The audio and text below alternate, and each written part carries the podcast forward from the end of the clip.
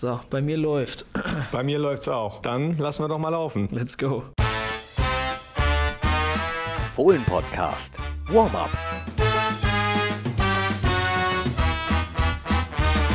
Hi und hallo, herzlich willkommen zum Fohlen Podcast. Hier ist das Warm-up vor dem Spiel gegen den VfL Bochum und ich habe Tim Rother vor mir. Hi. Servus, allerdings nur virtuell. Ja, genau. Wir sind äh, per Videocall miteinander verbunden und du sagst Servus, genau, ich bin im Süden der Republik, du bist im Westen, da wo auch das äh, Duell stattfindet. Tief im Westen muss ich immer dran denken, wenn der VfL Bochum entweder zu Gast ist oder wir da spielen. Für mich bleibt es ein besonderes Spiel gegen den VfL Bochum und äh, immer wieder frage ich Menschen, wo warst du damals beim 1 zu 0 von Igor de Camargo? Wo warst du? Äh, hab auf der Couch mit meinen, mit meinen Eltern, mit meinem Vater geguckt damals. Auch das Spiel hat äh, mich elektrisiert. Und äh, ich, ich kann mich auch noch an den Moment erinnern, ja. Ein elektrisierender Moment, das ist eigentlich genau äh, das, was es tatsächlich auch war. Und spätestens seitdem sind eben Spiele gegen Bochum nicht nur für mich, wahrscheinlich auch für viele andere Borussia-Fans immer was Besonderes. Es ist ein Spiel, ja, was ist es für ein Spiel? Ist eine gute Frage. Große Enttäuschung nach dem Auswärtsspiel beim VfB Stuttgart, was wir dann verloren haben. Ko Itakura wird gesperrt sein gegen den VfL Bochum. Du hast ja auch die Pressekonferenz heute verfolgt. Roland Wirkus und Daniel Farke waren da. Was haben sie gesagt? Ja, gerade nach dem äh, 1 zu 2 jetzt in Stuttgart hat äh, Daniel Farke nochmal betont, dass äh, dieses Spiel wichtig ist, eigentlich so wie jedes andere Bundesligaspiel auch, aber am Samstag geht es darum, dieses klassische, wir wollen eine Reaktion von der Mannschaft sehen und es ist auch jetzt nochmal wichtig, im Saisonendspurt Punkte einzufahren, äh, weil man jetzt auch nochmal die Chance hat, Selbstvertrauen zu holen und äh, ja, die Fans und äh, die Stimmung wieder auf äh, unsere Seite zu ziehen. Wir hören auch einfach nochmal rein. Klar, ist wichtig, gerade nach einer, äh, nach einer Niederlage auswärts dann auch eine, eine Reaktion zu zeigen und Punkte einzufahren und ja, jedes Bundesligaspiel ist immer eine Chance, auch das Momentum wieder auf deine Seite zu ziehen und, und äh, Selbstvertrauen wieder zuzulegen und, und äh, die Stimmung zu verbessern. Ja, und gerade beim emotionalen Traditionsverein ist es immer so, ja, dass, dass du immer Ausschläge in die, in die eine oder andere Richtung hast. Also wir werden da immer versuchen, das zu versachlichen und das ist auch unsere Art und Weise. Aber nichtsdestotrotz ist es unheimlich wichtig, dann irgendwie auch Punkte einzufahren und, und natürlich auch an der Stimmung äh, und am Selbstvertrauen zu arbeiten, klar. Ja, unser Trainer hat es gesagt, die Fans äh, auf äh, unsere Seite zu ziehen, das wird wichtig sein. Er hatte ja nach dem Spiel in Stuttgart sich dazu geäußert, dass auch im Fanblog mh, die Stimmung nicht so gut war, nenne ich es jetzt mal. Das hat er, glaube ich, auch ein bisschen klargestellt oder gerade gerückt in der PK, richtig? Ja, genau. Wollen wir uns das einfach mal anhören auch noch? ja, komm. Also ich will ja niemandem zu nahe treten, aber ich glaube so, äh, der Artikel, der über meine PK geschrieben äh, worden ist, so die Überschrift äh, äh, dass ich die Fans kritisiert hätte, äh, der war schon geschrieben, bevor die Frage überhaupt gestellt war. Also das habe ich überhaupt nicht gemacht. Also wenn Sie sich meine Aussage mal angucken, die Frage war, ob ich Verständnis dafür habe, dass die Fans uns nach dem Spiel den Rücken zudrehen. Da habe ich erstmal gesagt, aber mal zu 100 Prozent, wenn ich ehrlich bin, äh, ich habe auch den Rücken äh, dem Spielfeld zugedreht, als ich gesehen wie, äh, habe, wie schlafmützig wir vom 1-1 waren äh, und, und wie nachlässig wir da den Ball weggeben, Konter weggeben den Elfmeter herschenken, nachdem wir so viel investiert hatten, um zum Ausgleich zu kommen. Ähm, deswegen kann ich das total verstehen. Das war, das war äh, meine Antwort. Habe dann aber auch gesagt, dass, glaube ich, in dem Spiel muss man ehrlich sagen, uns dann schon an Qualität gefehlt hat. Wir haben auch ein bisschen ersatzgeschwächt gespielt und ähm, auch gerade an Offensivqualität uns da durchzusetzen, muss man ja ehrlich sein, haben wir irgendwie viel zu wenig Chancen irgendwie, äh, irgendwie kreiert. Ähm, aber das war natürlich auch in der personellen Konstellation dann ein Stück weit, äh, Stück weit schwierig. Ähm, und ja, generell, wissen Sie, ich gehe nach dem Spiel mit meinen Jungs auch so äh, Richtung Kurve und gucke rechts neben mich, da ist ein Semi Talalovic auf dem Platz, der lebt gerade seinen Traum. Der hat vor zehn Monaten hat er beim FSV Illertissen gespielt, hat seine ersten Bundesliga-Einsätze. Bei allem Respekt vor dem Jungen, wahrscheinlich hätte er bei keinem anderen Bundesligisten jetzt gerade aktuell Einsätze, Einsätze gehabt. Und der hat eigentlich für sich so eine Euphorie und muss dann, sagen wir mal, mit Kritik klarkommen, dass sich die Fans ein bisschen abwenden von ihm und so weiter. Und der Junge weiß gar nicht, wie er damit umgehen äh, soll. Oskar Fraulo ist das Gleiche. Der kommt als 18-jähriger Junge dahin, hat seinen zweiten Bundesliga-Einsatz und arbeitet hart, um in, äh, in diese Position zu kommen und ähm, äh, und äh, kriegt dann kriegt dann irgendwie so äh, ja so nach dem Motto irgendwie wir sind Gladbacher und äh, und ihr nicht. Das ist ja schwierig für so einen Jungen. Oder Luca Netz der finde ich das solide gemacht hat wartet schon die ganze Saison. Er ist auch nicht vollgepumpt mit Selbstvertrauen und, und äh, hat gerade eine Situation, wo er sich auch fragt, Mann, äh, wenn ich Spieler mal noch nicht ein Spiel irgendwie gewonnen, wenn, wenn ich dann noch von draußen draufhaue auf meine Jungs, ich glaube, das ist nicht, äh, ist nicht förderlich. Er sagt eigentlich genau das, was im Prinzip ja immer gilt, dass es nur gemeinsam geht und das gilt in guten wie in schlechten Zeiten. Und äh, gegen den VfL Bochum, also eigentlich haben wir gegen Bochum immer ganz gut ausgesehen. Naja, im, äh, im Hinspiel äh, gab es natürlich eine Niederlage, muss man dazu sagen. Äh, aber da haben die Bochumer uns auch aufgrund ihrer aggressiven Gangart so ein bisschen überrannt, wie ich fand. Grundsätzlich ist es so, ja, dass wir in Bochum immer ganz gut ausgesehen haben. Unter anderem ja auch Alassane Player, Knippi, denn was ist mit Lasso? Der hat vier gelbe Karten und wenn er die fünfte kriegt, darf er im nächsten Spiel nicht ran. Nee, was ist mit Lasso? Äh, Lasso hat in den vergangenen drei Bundesligaspielen gegen Bochum jeweils getroffen. Und Lasso steht vor seinem 50. Tor für Borussia. Also Bochum scheint ein guter Gegner für ihn zu sein. Wer würde es ihm nicht wünschen, jetzt sein, äh, seinen Jubiläumstreffer vollzumachen? Oh, könnte also ein ganz besonderes Spiel werden für ihn. Die Frage ist, wird er von Beginn an spielen? Denn Daniel Farke hat wieder Optionen, richtig? Genau, bis auf Markus Thüram fallen äh, keine Spieler aus, tatsächlich. Also Thüram, der ja noch an einem Muskelfaserriss äh, in den Adduktoren laboriert. Und äh, ja, Jonas Omlin hatte ja anfangs, beziehungsweise jetzt äh, gestern im Training nochmal ausgesetzt, äh, weil er ein bisschen erkältet war.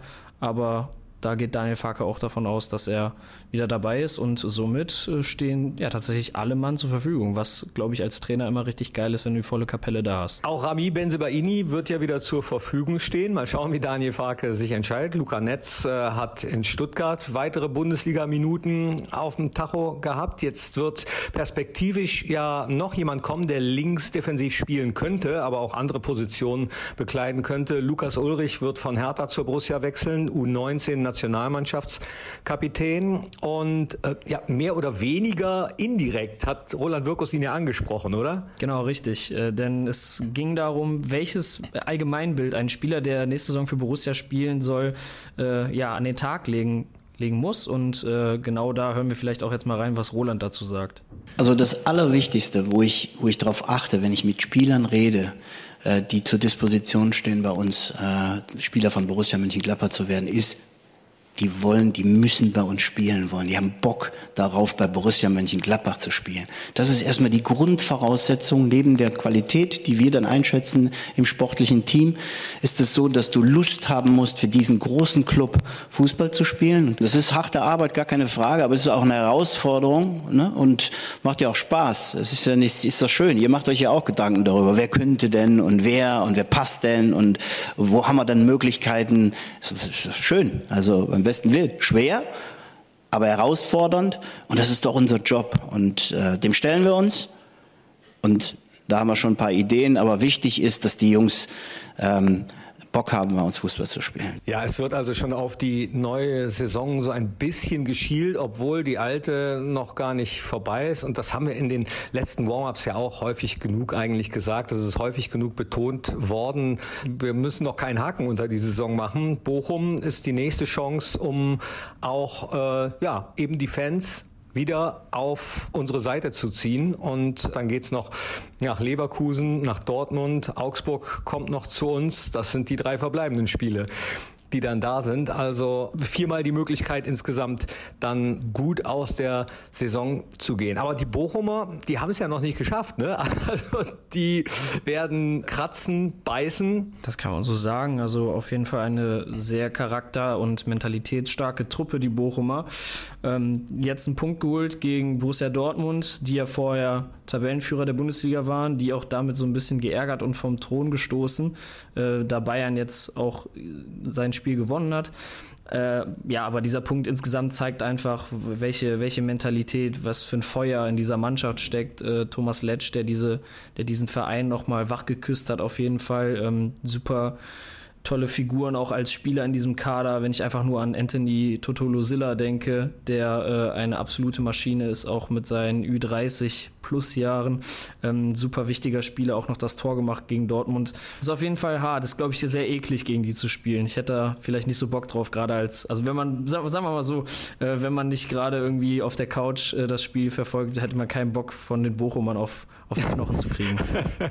ja, äh, wer Bock hätte, könnte ich mir vorstellen, ist äh, Jan Olschowski. Für den war das Hinspiel ja auch ein ganz besonderes Spiel. Äh, der durfte Stimmt. dann nämlich ran. Ne? Also äh, Jonas Omlin ist aber fit, äh, deswegen gehe ich mal davon aus, dass der von Beginn an starten wird. Aber sollte da noch irgendwas sein, Jan Olschowski wäre auch in diesem Spiel definitiv bereit. An dieser Stelle vielleicht auch nochmal der Hinweis auf den Talk mit Jan Olschowski, Fohlen-Podcast, der Talk, äh, sehr, sehr lohnenswert mit unserem jungen Keeper, der einen echt guten Humor hat und äh, vom jungen Keeper zu einem etwas älteren Stürmer, der nicht mehr spielt. Der aktuelle Talk ebenfalls äh, sehr hörenswert mit Oliver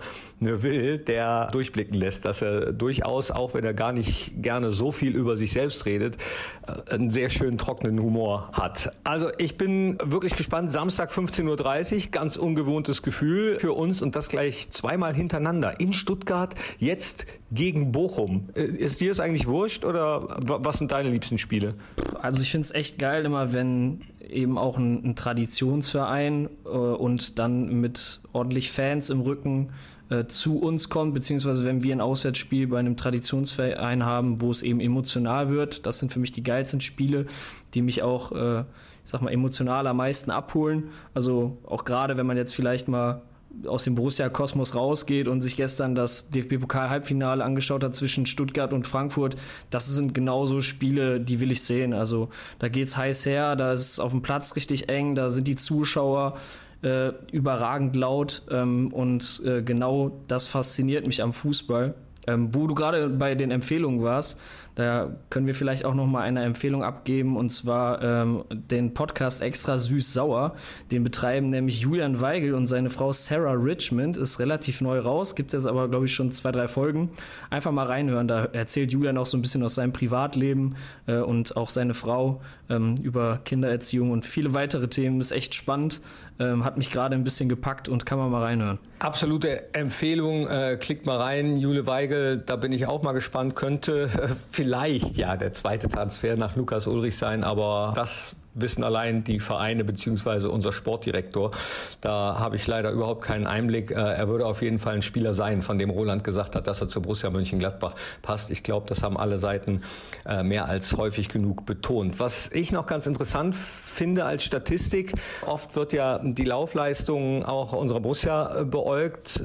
Bochum ist auf dem letzten Platz in dieser Tabelle. Meinst du, das hat irgendeine Auswirkung? Nee, überhaupt nicht. Also ich, die, die Statistik verwundert mich jetzt auch ehrlich, ehrlicherweise ein bisschen, weil ich sie schon sehr. Also ich hätte jetzt gesagt, wenn du mir die Statistik nicht gesagt hättest, dass sie eher oben im oberen Drittel gewesen wären. Aber ja, vielleicht verschieben sie einfach so gut, dass sie gar nicht so viele Wege machen machen müssen. Das weiß ich jetzt gerade natürlich nicht, aber wäre vielleicht eine Erklärung. Ja, guck mal, ich bin immer für eine Überraschung gut, auch so eine Statistik aus dem Hut zu zaubern. Ich hoffe, die stimmt jetzt, die habe ich äh, von kicker.de. die habe ich von kicker.de. Glaube keiner Statistik, die du nicht selbst gefälscht hast, ist ja äh, so ein Sprichwort, aber eigentlich äh, sind die Kolleginnen und Kollegen vom Kicker da eigentlich äh, immer sehr verlässlich. Du bist auch immer verlässlich, wenn es darum geht, uns nochmal ein kleines Update zu geben, äh, was denn sonst noch so Borussia-mäßig los ist. Ich weiß natürlich, dass äh, unsere U19 die Niederrhein-Pokal gewonnen hat zum Beispiel. Genau, richtig. Äh, am, jetzt äh, am 1. Mai, am äh, Maifeiertag, gab es äh, eine 6 zu 5 ein 6 zu 5 Sieg nach Elfmeterschießen für das Team von Trainer Alex Ende. Ja, und mit ihm habe ich heute tatsächlich auch noch telefoniert. Er hat schon gesagt, es war ein absolutes Highlight äh, in dieser Saison, die ja recht holprig angefangen hat, aber die, das Team hat sich immer weiter stabilisiert. Dann jetzt in der Sonderrunde, die vom DFB äh, ins Leben gerufen wurde, in der Gruppenphase den ersten Tabellenplatz gemacht. Jetzt äh, am kommenden Samstag, äh, am kommenden Sonntag, Entschuldigung, steht äh, in Augsburg das erste Spiel der Hauptrunde dort an. Äh, dann kommt der deutsche Meister, der amtierende äh, FSV Mainz 05 nach Gladbach und am Ende gibt es nochmal ein Auswärtsspiel in Wolfsburg. Also auch da ein echt cooles äh, Restprogramm für diesen Saisonendspurt und äh, darauf sind die Jungs auf jeden Fall aus der U19 jetzt heiß, äh, nochmal ein paar gute Spiele hinzulegen und abzuliefern. Hast du sonst noch was? Nee, eigentlich nicht. Eigentlich nicht. Äh, ich glaube, heute knackig und dadurch, dass wir ein bisschen distanziert voneinander aufnehmen, ist es doch echt in Ordnung, dass man das mal so auf den Punkt bringt. Einen habe ich nur noch ganz zum Schluss, weil so Statistiken äh, ja vielleicht doch manchmal so ein bisschen Aufschluss geben, äh, wie so ein Spiel dann laufen kann. Der VfL Bochum ist die Mannschaft, die die meisten Kopfballduelle für sich entscheiden konnte. Bedeutet, äh, werden wir viele Flanken sehen am Samstag. Also, ich freue mich aufs Spiel. 15.30 Borussia gegen den VfL Bochum. Sag ole ole und danke. Und das letzte Wort, Tim, gehört dir. Ja, ich äh, wünsche auch viel Erfolg natürlich wieder allen Borussia-Teams, aber vor allem unser, unseren Profis und äh, dass es genauso elektrisierend wird wie damals im Borussia Park auf einen magischen Samstagnachmittag, denn da spielen wir ja nicht so oft. Das war der Fohlen-Podcast. Jetzt abonnieren und keine Ausgabe mehr verpassen. Fohlen-Podcast für euch, mit euch. Wir sind die Fohlen. Wir sind Borussia Mönchengladbach.